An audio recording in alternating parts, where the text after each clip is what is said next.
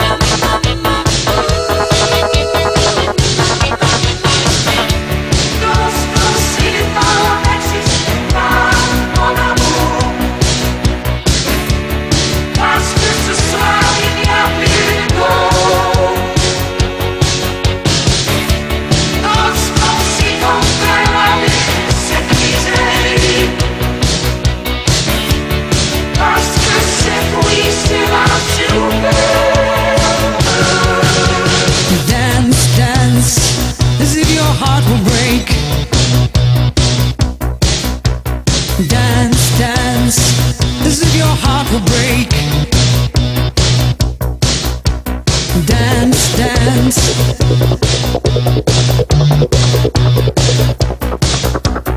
Dance, dance.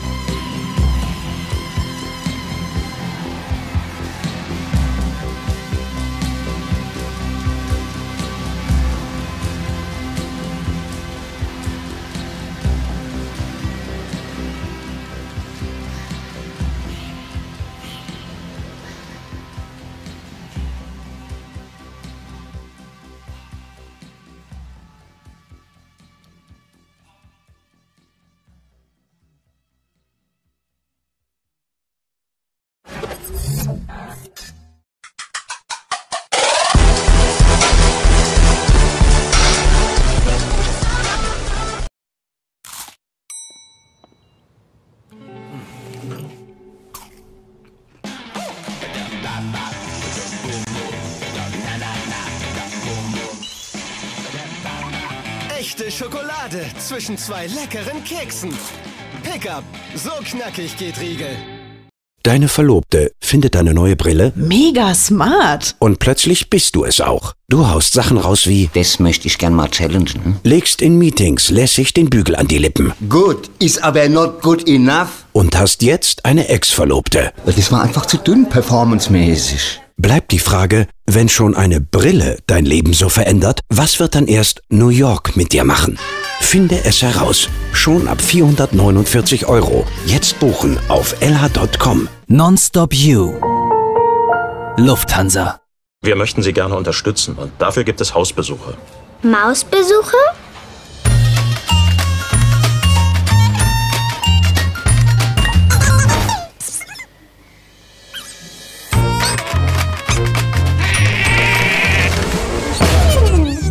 Klar, das geht auch in der Reha. Rehaare? Und für die erste Zeit danach hat er ja dann die Gehhilfe. Eine Gehhilfe, die Papa überall hinbringt.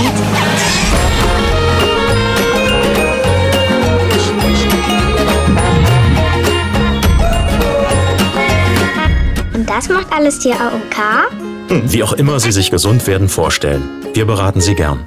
Mehr auf aok.de. AOK, die Gesundheitskasse.